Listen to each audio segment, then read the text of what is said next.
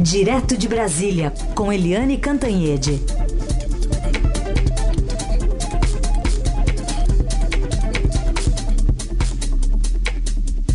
Oi, Eliane, bom dia. Bom dia, Raíssen. Bom dia, ouvintes. Vamos começar então com a reforma da Previdência. Tem a possibilidade hoje do, da leitura lá do relatório do deputado Samuel Moreira com voto complementar. Isso aí à tarde. Ele está esperando essa reunião de agora de manhã, né? Dos governadores com os presidentes da Câmara e do Senado. Pois é, eh, essas reuniões começaram ontem.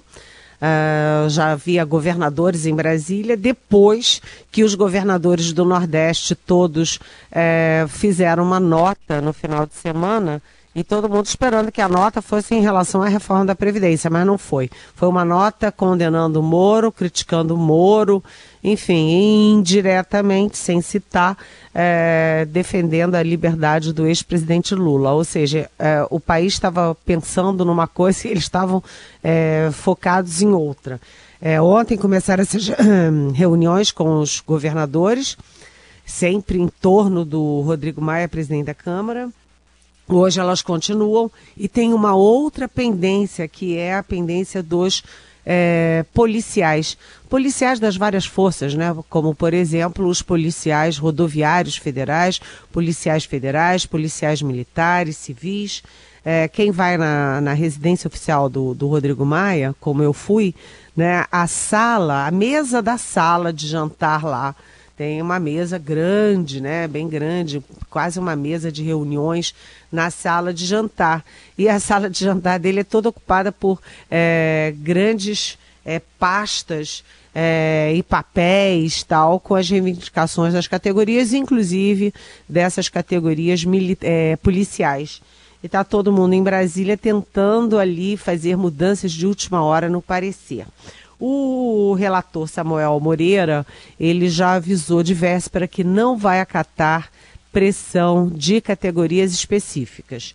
Mas todo o esforço do Samuel Moreira, do presidente da comissão, que é o Marcelo Ramos, do presidente da Câmara, do presidente do Senado, todo mundo focado, inclusive o, o chefe da Casa Civil, Onix Lorenzoni, que está nos estertores da sua atuação como articulador político, todo mundo focado para tentar incluir os estados e municípios na reforma da Previdência Geral, já nessa fase da comissão especial.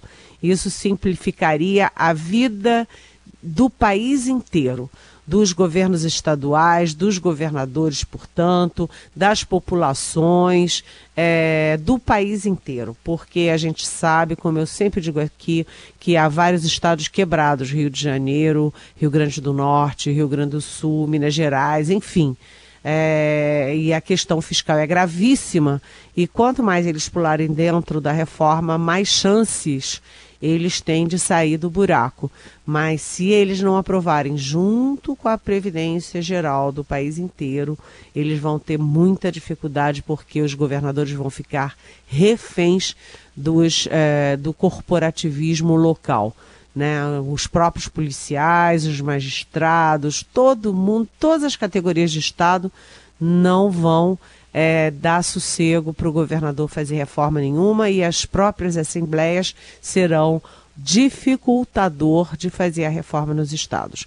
Os governadores estão jogando muito duro, mas eles serão os grandes prejudicados se não ficar, se, se os estados ficarem fora da reforma. Enfim, hoje teremos aí o texto.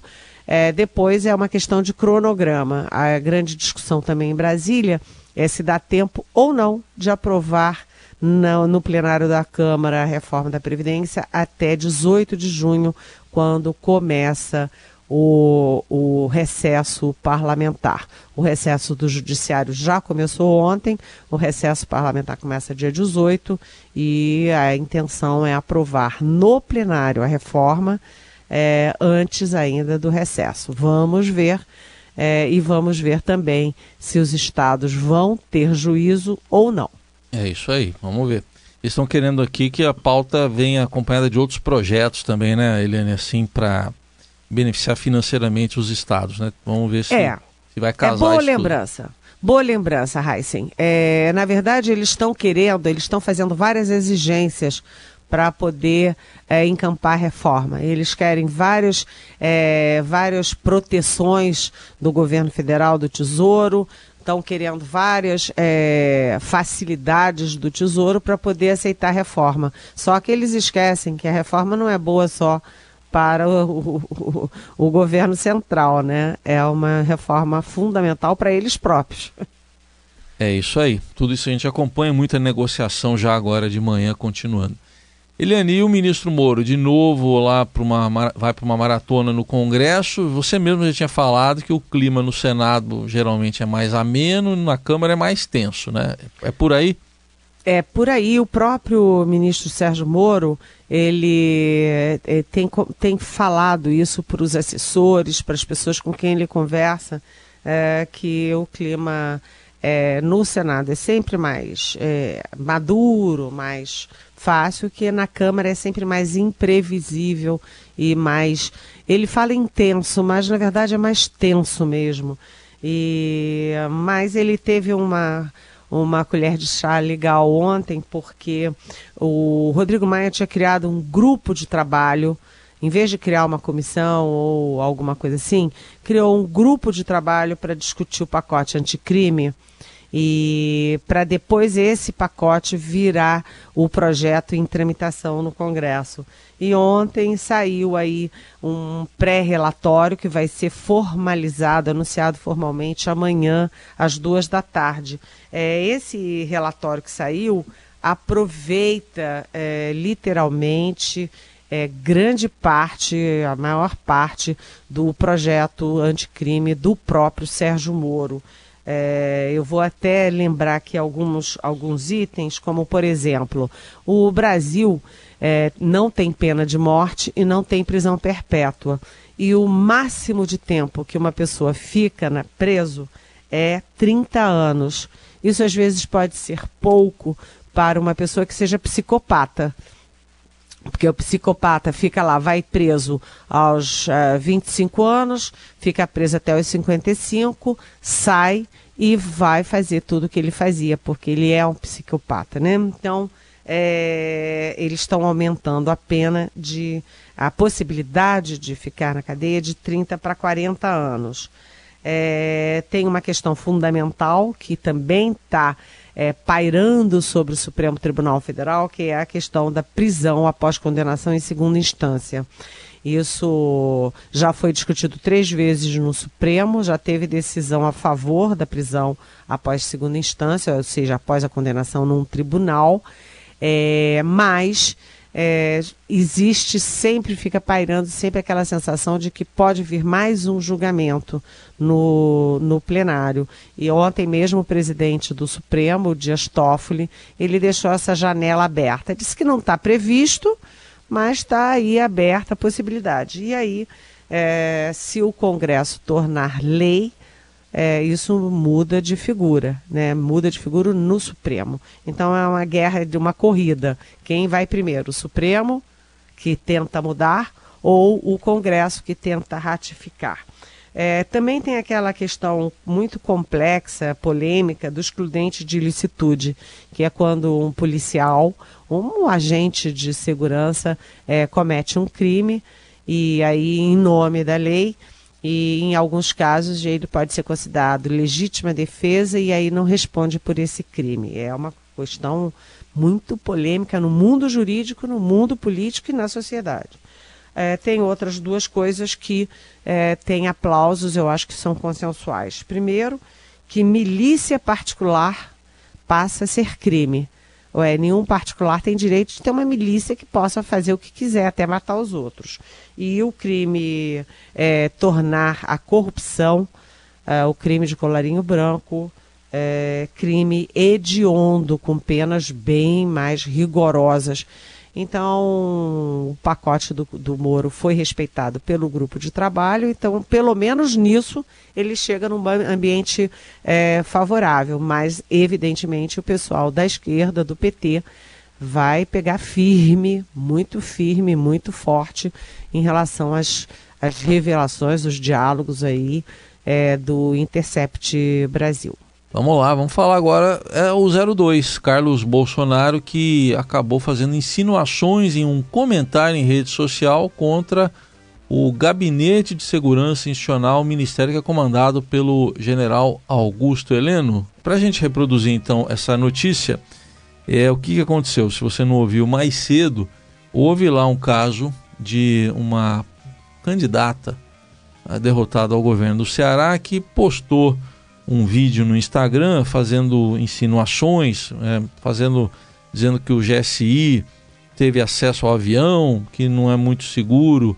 É, fez umas cobranças aí agentes da BINDA e do GSI, que é o Gabinete de Segurança Institucional, e o Carlos Bolsonaro foi lá no comentário desse vídeo e acabou dizendo que ele, ele não confia nos caras do GSI. Só isso que ele falou e acabou fazendo esse tipo de comentário.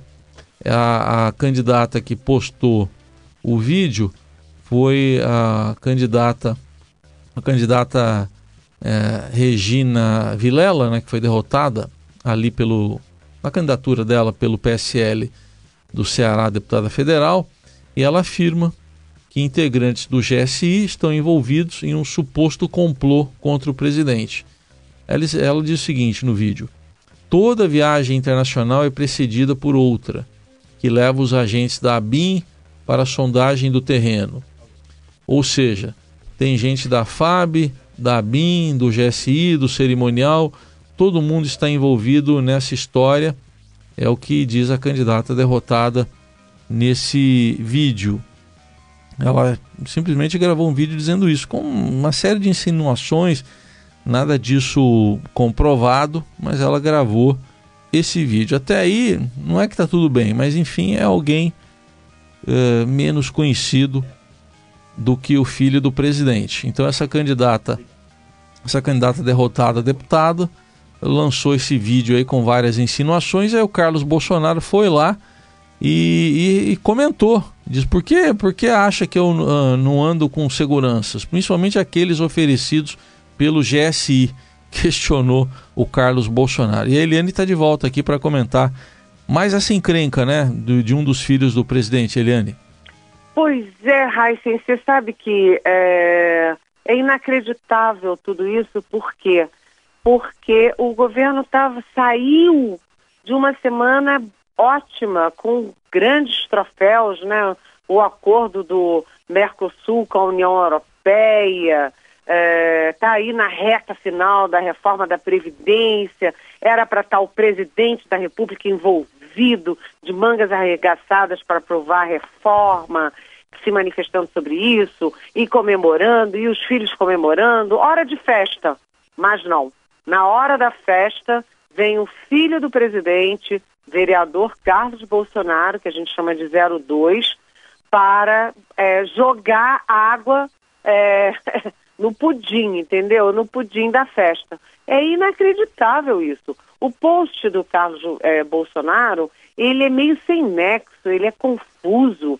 Ele começa falando, tá vendo? Eu não, não, não tenho segurança do GSI. Aí ficou todo mundo automaticamente encampou que ele, que, enfim, a gente sabe que os filhos do presidente derrubam o ministro daqui, fazem ministro dali, nomeia um, demite outro, eles têm esse poder. E aí ficou todo mundo automaticamente é, achando que o filho do presidente está atacando o general Augusto Heleno, que é o ministro-chefe do GSI e que é o grande, vamos dizer, conselheiro do presidente Jair Bolsonaro. E que, aliás, esse mesmo Augusto Heleno, a gente aqui falou ontem, foi a grande estrela exatamente das manifestações de domingo pró-Moro e, portanto, pró-governo.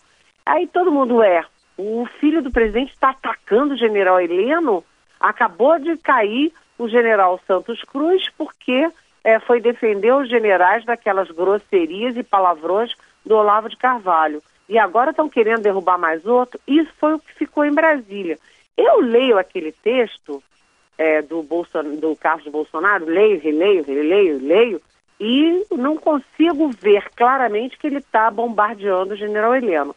Ele está é, insistindo nessa fantasia nesse, enfim, nesse sonho, pesadelo, de que existem forças ocultas que querem, é, enfim, fazer mal a ele, ao pai. E aí ele diz o seguinte, que ele, Carlos Bolsonaro, está sozinho, falando, divertindo contra essas forças ocultas e que elas são de fora do governo e de dentro do governo. E ele termina dizendo o seguinte: e eu vou insistir na minha mensagem, mesmo que custe a minha vida. Como custe a minha vida? O filho do presidente diz que está sendo, é, que pode ter uma ameaça de morte, né, que pode ser alvo aí, até corre risco de vida, né, por forças ocultas que estão dentro e fora do governo. Ou seja, ou é uma maluquice, entendeu? Ou é uma coisa de uma gravidade enorme e tem que se investigar quem é que está ameaçando a vida do filho do presidente da República. Mas o fato é que é, a gente fica sempre naquela situação de é, querer engrenar uma segunda, falar do acordo, das chances do acordo com a União Europeia, das vitórias, falar da reforma da Previdência, entendeu? É, todas essas coisas que são positivas, mas ninguém consegue, porque os filhos do presidente não, de, não deixam. E o próprio presidente, eles ficam jogando uma agenda negativa contra o governo o tempo inteiro. Agora, o general Heleno não falou nada. Diz que não vai falar nada, não vai responder. Só que todo mundo conhece o general Heleno, ele tem pavio curto, ele não é de engolir sapo, ele não é de engolir esse tipo de desaforo calado. Então, é, pode começar uma guerra interna e a gente vai ter que ficar reproduzindo dia após dia uma guerra interna causada pelo filho do presidente. Olha, sinceramente, eu não consigo entender que forças ocultas são essas e qual é o interesse que se tem em jogar, dar um banho de água fria no momento que era positivo para o governo, para o presidente Bolsonaro e para o país. É isso aí. Oposição nem precisa fazer nada. O, o Eliane, vamos, já que você está falando em agenda negativa também, tem perguntas de ouvintes. A Elizabeth de Taboão da Serra. Quero saber se a Eliane concorda com o ministro Dias Toffoli, que disse que seus membros, membros do, do STF, devem ter couro suficiente para aguentar a pressão dos protestos contra o Supremo. O que, que você diz para Elizabeth? Oi, Elizabeth, bom dia. É, em tese, né, os é, ministros e magistrados não podem julgar, né, tomar decisões é, com base na pressão popular. Eles não são é, políticos, eles não são, é, não, não devem ficar reféns da pressão popular, porque a pressão popular ela é sujeita a marketing, marketing político, interesse político e tal. E os magistrados e os ministros do Supremo, portanto, eles têm que julgar e decidir com base na Constituição, nas leis, nas regras e no bom senso também. Né? Então, o uh, Dias Toffoli tem razão nisso e na prática a gente já viu outras ocasiões, por exemplo, os, os ministros do Supremo que foram colocados lá pelo ex-presidente Lula e pela ex-presidente Dilma Rousseff, eles no mensalão foram é, muito duros e condenaram é, todos aqueles petistas, aquelas pessoas ligadas ao governo envolvidas com o mensalão, inclusive dois ex-presidentes do PT, o Zé Dirceu e o José Genuíno. Então, em tese, sim, é, na prática tem sido assim, mas é claro que é, as pessoas são pessoas, né, Elizabeth? Tem alma, tem coração, tem, enfim, tem sentimentos. Ninguém gosta de ficar apanhando, apanhando, apanhando de milhões de pessoas na rua. Então, algum tipo de efeito pode ter, mas, é, em geral, os ministros têm e têm que ter um couro curtido mesmo, como disse o presidente do Supremo. É isso aí. E rapidinho aqui, a Leila quer saber se o presidente está tentando salvar o ministro do Turismo do escândalo dos laranjais do PSL. É Leila? Leila, Leila. Oi, Leila. Excelente pergunta. É, e é muito oportuna, porque a polícia prendeu assessores é, do ministro do Turismo, prendeu também assessores do PSL lá em Minas Gerais. Agora, ontem, a Polícia Federal indiciou é, candidatas laranjas e gente do PSL. Tudo isso gira em torno do ministro do Turismo e o presidente Jair Bolsonaro confirma mais uma vez que ele deixa uh, os ministros Juvélios Rodrigues sangrando meses até ser demitido, o, o Santos Cruz mais de um mês é, foi demitido depois da decisão, é, enfim, ele tem, ele de, demora a tomar a decisão. É como se ele esperasse que o ministro tomasse essa decisão por ele próprio. E o ministro não vai tomar.